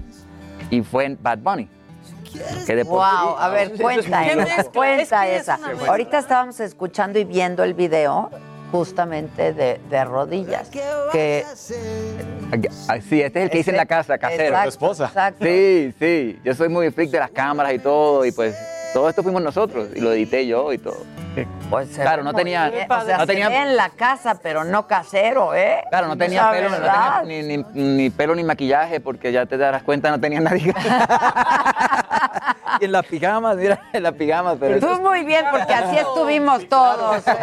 tenía que ser real. Ve qué guapo. Sí, esposa es actriz. Este Tommy Torres, qué guapo. Ah, chino, el chino. Sí se parece a Orlando Bloom. Claro que se Sí, me dijo Maca, se parece a Orlando Bloom. Con este proceso que tienes de carrera que nos has estado platicando y como productor, ¿cómo ves más complicado, más sencillo, la creación literaria o los arreglos musicales? A mí se me da más fácil, por, la mayoría de mi carrera se me da mucho más fácil la parte musical. Eso es como que instintivo para mí, no había duda, no había cuestionamiento, yo simplemente fluía y es que para mí la música pues ahí eso es yo lo que lo llevaba más enfoque. Ahora, de cierto punto de mi carrera para adelante me enamoré de las letras. Y para escribir, para escribir letras hay que, hay, hay, hay, que, no sé, hay que desarrollar eso también. Eso toma mucho tiempo encontrar tu y propia sentarse a trabajar también. Sí, sí. Que salga. Sí, exacto. Y, y- y hoy día pues siento que le doy más, más, le doy igual énfasis a ambas cosas. O sea, para mí una... ¿Qué hacer- haces primero o, o, o va saliendo junto? Empiezo con una melodía, okay. con unos acordes que me inspiren una melodía. Me, me siento en el piano, empiezo a jugar y cuando encuentro algo que como que me emocione, empiezo a cantar y de repente voy uniendo cosas y a, a veces, a veces uno dice frases disparates. Hay una canción que se llamaba Looking for Paradise que escribí con Alicia Keys y Alejandro Sanz. Uf, me encanta. Pues yo, na, na, na, A mí na, también me Looking encanta for Paradise. Yo dije Looking for Paradise por decir algo. Y después Alejandro pues dice, empezó a unir cosas y mira, se quedó Looking for Paradise, ahora es el título. Yo, pero eso era un disparate que yo dije en el momento. pero él encontró la lógica dentro de la canción y encontró cómo llegar a ese punto y así. A mí así me encanta esa canción. Sí, es increíble. Pues, Es que, que el proceso creativo no es una maravilla también. Es, sí. Con los tres debió de haber sido increíble. Sí, es, es, es- es, eh, muy bonito colaborar con otros artistas porque cada, cada artista tiene su propio proceso y, y- y uno va aprendiendo también de cada proceso. Eh, en este caso, por ejemplo, en el caso de Alicia Keys y Alejandro Sanz, pues sí, nos sentamos con una guitarra y empezamos a... Perfecto. Pero en el caso del disco nuevo, que fue con Bad Bunny, Bad Bunny no escribía con guitarra y piano, él escribía con pistas, con, Ah. con tracks. Él le mandan un track y él, y él escribe una canción encima, el track lo inspira. Pero sentarse conmigo con una guitarra, a ver, para él fue algo nuevo, él como, ¿cómo es esto? Vamos a empezar de cero. Con un Yo Sí, esto no, no, no lo sé. No. Pero le encantó, le Suena encantó. disparatadísimo que Bad Bunny te ofrezca su música, ¿no? O sea, antes me lo hubiera imaginado de Alejandro Sanz o antes me lo hubiera imaginado, no sé, de cualquier otro de los artistas con los que has colaborado. Pero Bad Bunny, que tiene un poco marcado el género urbano, digo, en su último disco hizo cosas surreales y muy diferentes a lo que nos tenía acostumbrados, pero yo no hubiera pensado que Benito le iba a escribir a un artista para hacer un disco con él y a un artista pop rock. Pues me llama el manager y me dice, mira, Benito se conoce toda tu carrera, toda tu música. Y él quiere, y él piensa que si ustedes dos se juntan pueden salir cosas muy chéveres, pero él quiere escribir en tu estilo. Él no, no es que vayamos a hacer este, reggaetón, trap, esto, él quiere, tú sabes, él Tu quiere como, estilo. le gusta eso, le gusta, y, y pues si se juntan, vamos a ver qué pasa. Y, y- y Benito así me dice, yo quiero como que desahogar estas otras canciones, de repente él no quiere hacerse baladista de un día para otro. Claro, claro. Pero claro. también le gusta este otro tipo de. Incursionar. Exacto. Justo, En 2019 cantaron Amórfoda, ¿no? Ahí tú al En un piano. concierto. Sí. Que Y- no pensarías y quedó una gran versión. Exacto. Quedó súper cool. Quedó de, de ahí yo creo que fue como que, que se quedó en la mente como que, oiga, ha- ha- hagamos, hagamos, Hagamos algo, algo luego. Sí. juntos. Mira, ahí está cuando cantaron Amórfoda juntos. Quieren, escuchamos un poco.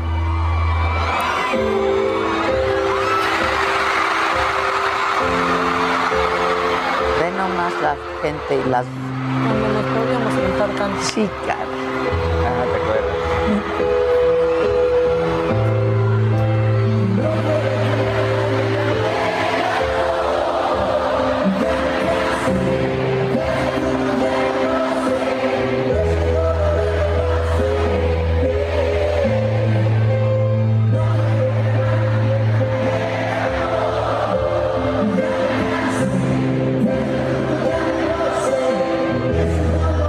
Ese fue como su primer encuentro.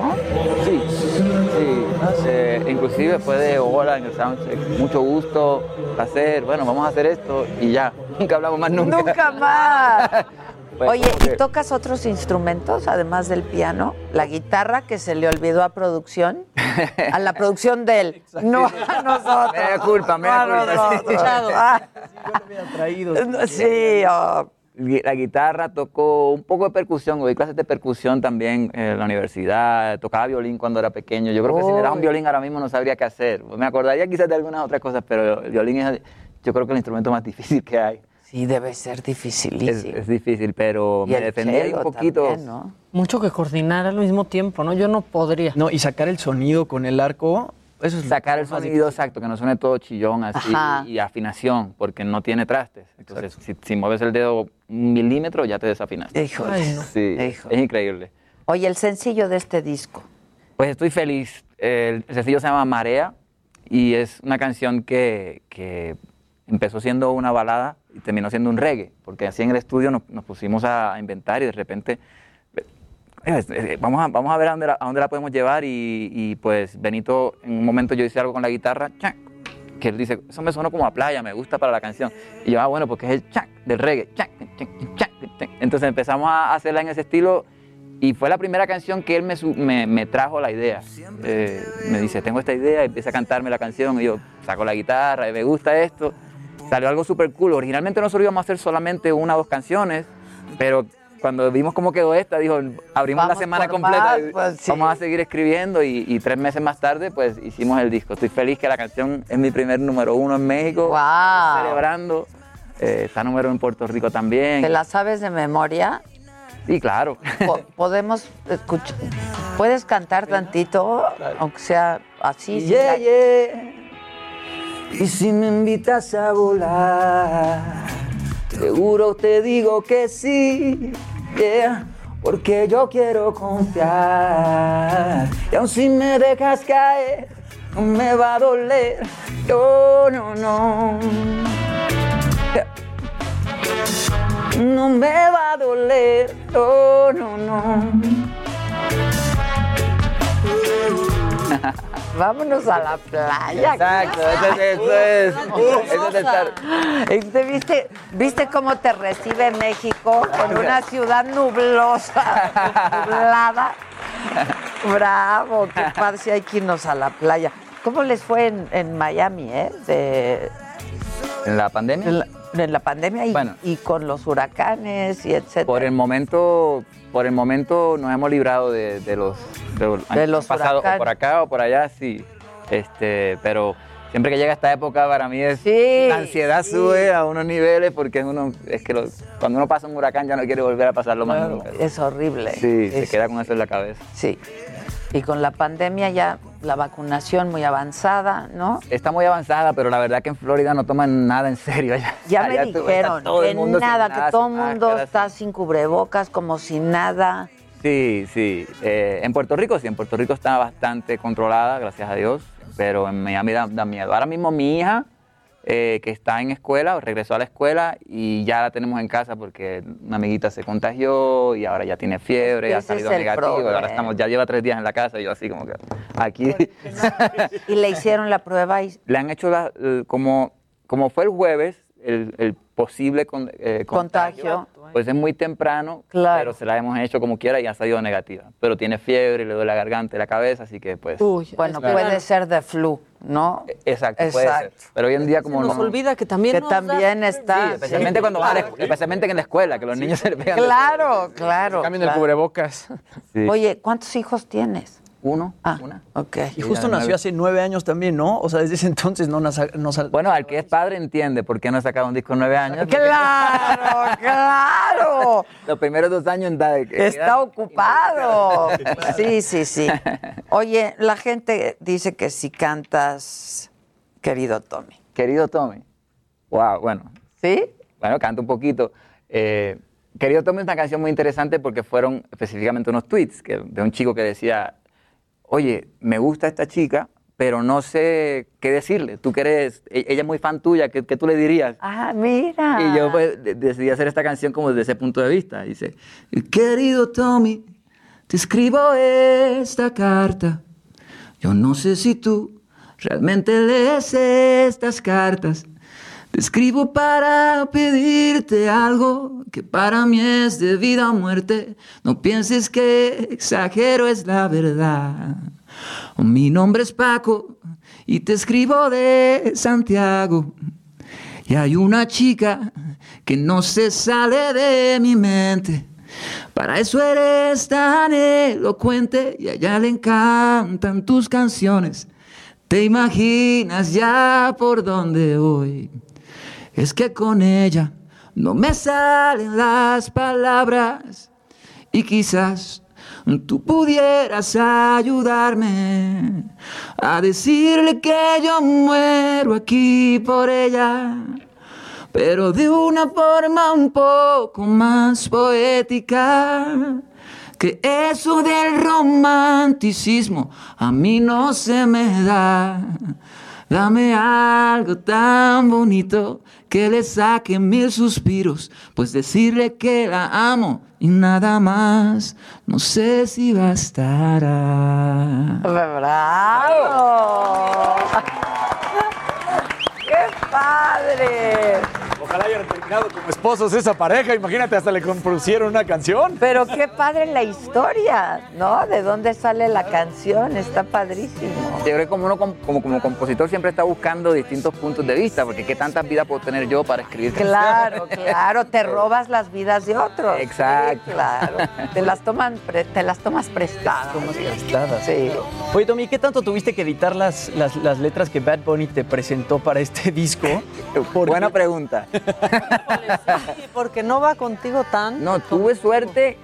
Tu, tu, tu- eso era algo que yo, una, una que yo tenía en la mente. Oye, ¿qué voy a hacer cuando le ¿Cómo le digo una cosa? Que esto no. Sin embargo, él fue claro a lo que iba. Él, él- él- él mismo decía, no, no, no, esto no es algo que tú decías. Uno decía, qué sé yo, fumando marihuana en tal lugar. No, no, eh, no, no, vamos a, a cambiar eso por otra cosa. Como que no era yo, tan, era, él tenía claro que no iba a- cambiar totalmente mi... Tu estilo, claro. Imagínate escucharte nosotros diciendo fumando marihuana. Sí. Pero, pero qué padre que, que, que- Que no hay nada malo con eso, pero no es mi estilo. Al cantar, digamos. Al cantar, Al cantar.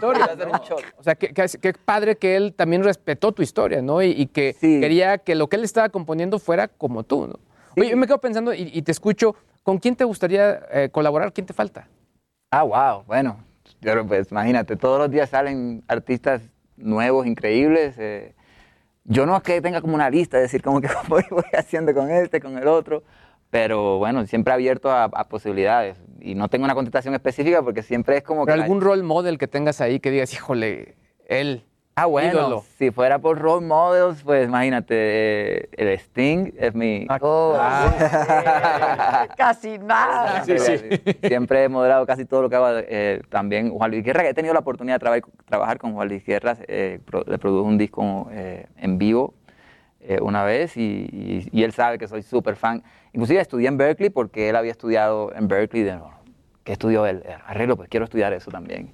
Y, y bueno, pero como te digo, siempre abierto a, a- a posibilidades, especialmente Inclusive lo de Bad Bunny me, como me abre la puerta Sí, también a unos a artistas otro de, otro mercado, de claro. otros tipos de géneros y todo que me parece interesante. Lo que hemos propuesto no salió un disco de urbano, salió un disco como que hasta rock, pop, reggae, eh, balada, que es como una propuesta, porque hoy todo el mundo piensa urbano y pop y rápido. Y yo digo, no, pero es que todo me empieza a sonar igual. Vamos a, Sí, vamos a- exacto. es no que porque seamos no sonar porque igual. suene moderno significa que tenemos que todo el mundo poner a bailar a todo el mundo y, y este disco me parece que es como una buena propuesta de eso porque es, Bad Bunny se junta conmigo y hicimos un disco que no tiene que ver nada digo tiene tiene mucha influencia de él claramente hay unas fras- unos fraseos y unas cosas que son muy muy, Muy de él, sí, sí. claro. Sí se, siente, escucha se Bad siente. Bunny por ahí atrás de, de ti. Creo que escuchaba que tú tuviste, o más bien él te enseñó cómo cantar una canción. Un, no sé si fue Cactus o alguna de las canciones, que tú agarraste el fraseo de Bad Bunny. Lo que pasa es que algunas melodías eran muy mías. Eh, por ejemplo, eh, la de como tú decías, eh, dice, comienzo de nuevo, pero ya sé cómo termina la misma caída. Que es muy Sting, by the way. Que Sting no, no lo escuche, pues ya mismo me demanda. pero otras melodías las traía él. Y entonces, pues, para mí era más difícil agarrar el flow rítmico de él, pero me tocó estudiarlo. Grábala tú, que yo te estudio. Entonces, ahí la, la de Cactus dice, en temas de desamor ya me he vuelto un experto, diciendo que te olvidé, aunque sé que no es cierto, soñando que me diga que vaya al aeropuerto y que me busque aunque lo nuestro esté muerto. Ya, ya eso es otro otra manera de cantar. Sí, Claro, completamente. cortadito, Algo que cortadito, no hubieras rítmico. hecho tú sin, de no haber sido por él. No, claro, porque la melodía la trajo él. Eso es, es muy de él. Entonces, creo que eso es lo bonito en el disco, que tú sientes las distintas influencias, pero los arreglos así súper rockeados, súper pop, como lo, que, como lo que yo soy en un escenario. Sí, son influencias, no Sí, copias. Claro, claro. Exacto. Es, es como una banda. Yo siento que hicimos una banda y que el- uno de los integrantes era urbano, el otro era rockero, y pues como una banda tienen que tomar todas las decisiones en común. Y este es el primer disco de esa banda. Eh, Bad Tommy o, o Good Bunny o, o Rock Bunny o no sé, pero eh, es, eh, y así lo hice, porque si, si lo pensaba como mi quinto disco iba a estar como que pensando en, en, cómo unir el pasado y pensé, vamos a hacerlo como algo totalmente nuevo. claro. Yo soy el cantante de esta banda. Claro. Y apenas podemos escuchar el primer sencillo. ¿Y van a ir saliendo o cómo? No, el disco ya. Ah, ya está todo. Hemos lanzado, sí, hemos ido lanzando el primer video, eh, el que está en promoción como tal, radio y demás es Marea, y ya tiene su video, pero hemos lanzado otros videos, el de No lo quiero dañar, el de Cactus, y todos están parte de la misma historia, con la misma actriz. Eh, es una, eh, hemos hecho un concepto ahí y ya... hay continuidad, digamos. Y falta un último video, ¿no? Falta el último de esa historia que, que va a salir mañana, precisamente. Ah. ah, ok. Pero ya está todo el disco en plataforma. Sí, ya está ah, en plataforma. Se llama el Playlist de Anoche. Ok, lo vamos a escuchar. Playlist de anoche. Oye, y nada más viniste a promoción, le decías al Jimmy en el corte, ¿no? Vine a promoción, sí. Eh, bueno, primero gracias por la oportunidad de estar acá, un gran honor. Y, y, pues vengo a hacer unas fotos también para unas revistas y unas cosas, así que eh, pero me voy en un par de días y espero que ya mi idea es que el año que viene ya estemos listos para conciertos. Ojalá. que sí. Ojalá, ojalá. Estoy en el hotel así mirando y veo el Auditorio Nacional así tan Ay, sí, tan, yo así, tan solo. Te prendo velas. Ay, encendedores. El auditorio. Oye, pero en Florida ya están en, conciertos. Ya, empezaron. En Puerto Rico ya tenemos conciertos eh, también. Y el, mío está, los míos están pautados para, para enero. Así que espero que después de enero podamos continuar por ahí, por Latinoamérica y México. Me encantaría Ay, ojalá, sí, ya urge, la verdad. Estamos todos como muy deseosos, ¿eh? Muy deseosos. Sí, nosotros Ahí también. estaremos. En primera fila. En primera en primera fila. Muchas gracias. Gracias. Muchas gracias y mucha suerte. Gracias. Y felicidades también. Y gracias a todos ustedes y a todo el equipo y a la producción y al staff y al crew y a todos y a todos ustedes, sobre todo quienes nos acompañan cada día de lunes a viernes. Mañana los esperamos a las 9 de la mañana, nos vemos y a partir de las 10 de la mañana también nos escuchamos. Gracias. Buen día. Heraldo Media Group presentó Me lo dijo Adela con Adela Micha.